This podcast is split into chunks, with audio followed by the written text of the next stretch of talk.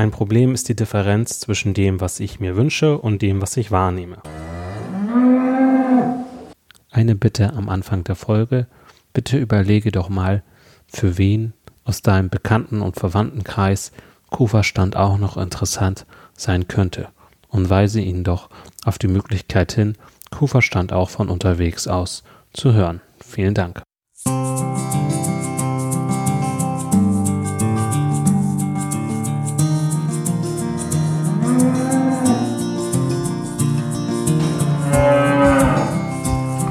Kuhverstand Podcast.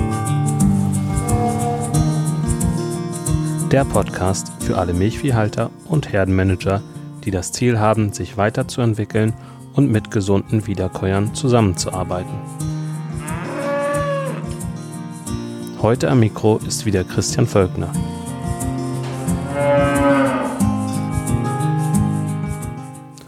Hallo und herzlich willkommen zur heutigen Folge.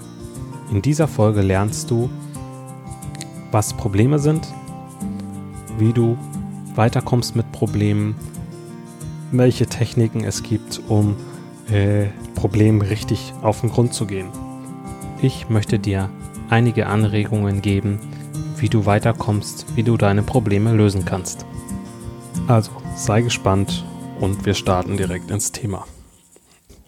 Laut Wikipedia ist ein Problem eine Aufgabe oder Streitfrage, deren Lösung mit Schwierigkeiten verbunden ist. Probleme stellen Hindernisse dar, die überwunden oder umgangen werden müssen, um von einer unbefriedigenden Ausgangssituation zu einer befriedigeren Zielsituation zu gelangen.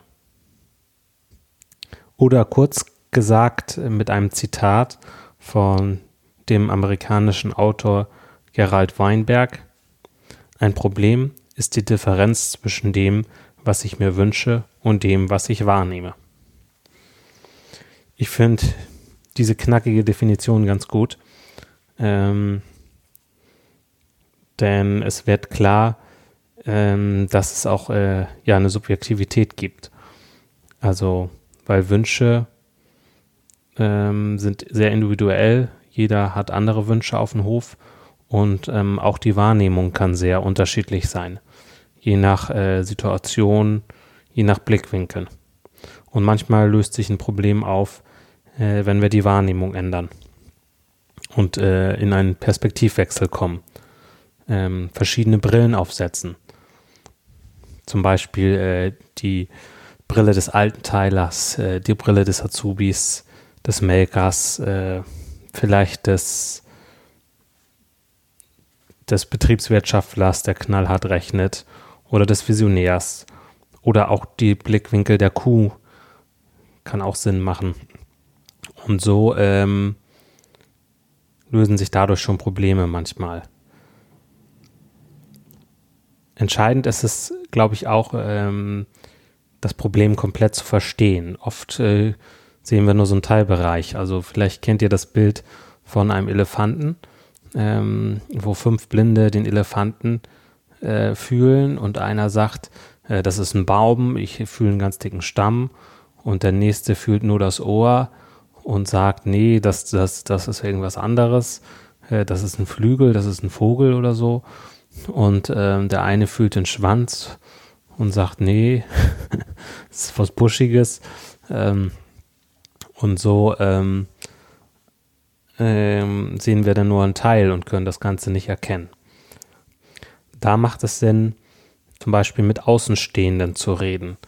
Das heißt auch betriebsfremde Personen, vielleicht ähm, ja, Freunde, die du hast ähm, oder so.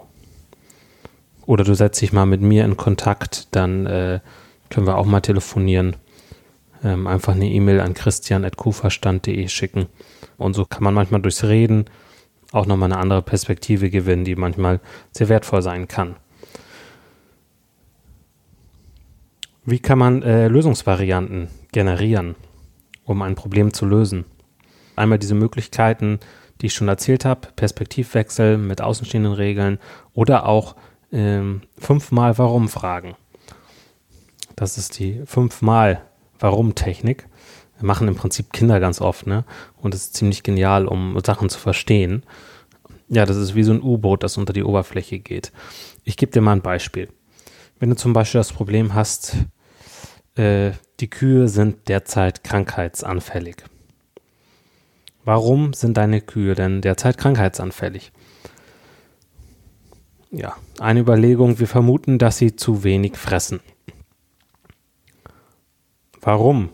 Das zweite Warum? Fressen die Kühe zu wenig. Dann geht es in zwei Richtungen weiter zum Beispiel, könnten auch noch mehr Richtungen sein. Ähm, sie haben eine subklinische Ketose und daher eine Fressunlust. Wäre der eine Zweig, der andere Zweig, es liegt nicht über den Tag verteilt genug Futter auf dem Futtertisch. Machen wir mal mit Variante A weiter. Also äh, wir vermuten, dass sie eine subklinische Ketose haben, eine Fressunlust. Warum haben sie das? Wobei es da auch Sinn macht, mal zu testen. Da kann man ja testen. Ähm, weil die Trockenstehfütterung nicht gut funktioniert. Wäre zum Beispiel so ein Thema. Dass sie da schon zu wenig fressen und in die Ketose langsam reinrutschen. Und äh, warum funktioniert die Trockenstehfütterung nicht richtig? Weil die Kühe, die trocken stehen, dann einfach die Futterreste von den Kühen kriegen. Und die nächste ist warum? Warum kriegen sie die Futterreste von den Kühen? Weil wir so viel um die Ohren haben, ähm, dass wir, äh, dass wir da eine schnelle Lösung wollen. Ähm, wir müssen Gülle fahren, wir müssen ähm, ja den Stall am Laufen haben, ähm, wir haben Personal verloren, ähm, irgendwie so, wir haben dafür nicht genug Zeit oder nehmen uns da nicht genug Zeit für. Warum nehmen wir uns nicht genug Zeit dafür? Ja, vielleicht ist uns das nicht bewusst, wie wichtig das ist. Oder wir müssten zu einer anderen Tageszeit füttern. Oder wir wissen nicht, wohin mit den Futterresten. Vielleicht könnte es ja auch eine andere Kuhgruppe haben. Ja, oder in die Biogasanlage oder, oder ähnliches. So kommt man dem Ganzen schon näher auf dem Grund. Die andere Schiene wäre zum Beispiel, ähm, wo ich, wie ich gesagt habe, Variante B, es liegt nicht genug Futter auf dem Futtertisch. Warum liegt nicht genug Futter auf dem Futtertisch? Weil abends keiner Futter nachschieben möchte. Warum möchte abends keiner Futter nachschieben? Weil abends Feierabend sein soll.